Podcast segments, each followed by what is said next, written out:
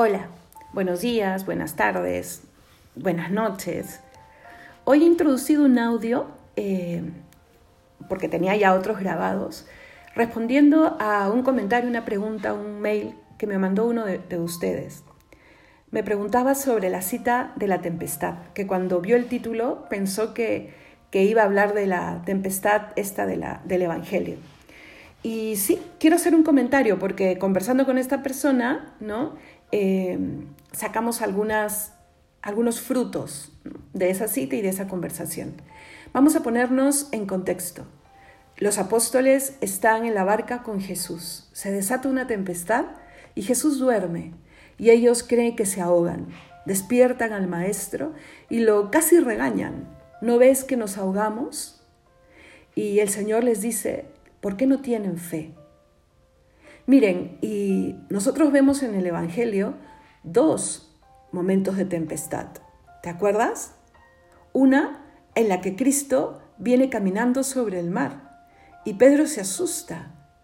En sí, em, la moraleja de esta no es directamente la tempestad, sino eh, decirle a Pedro, tú también puedes caminar sobre las aguas hasta que le entra el miedo a Pedro y siente que se hunde. Pero eso lo veremos en otro, en otro audio. Aquí es hablar de esa experiencia, de experimentar, valga la redundancia, que Jesús parece dormido o parece que no está.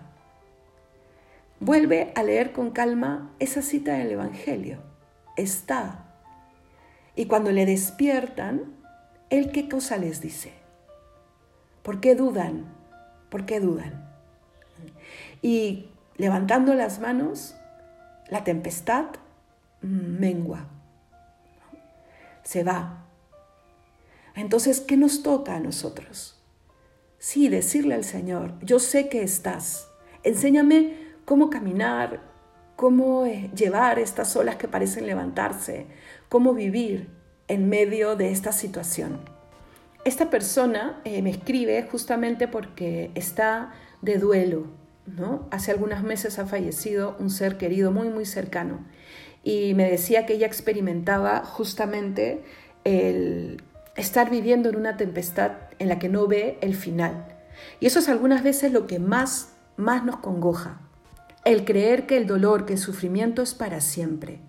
Lo primero que yo quiero decirte si estás viviendo un tiempo difícil, es que nada es para siempre. El nunca, el siempre son categorías de la vida eterna, no de esta.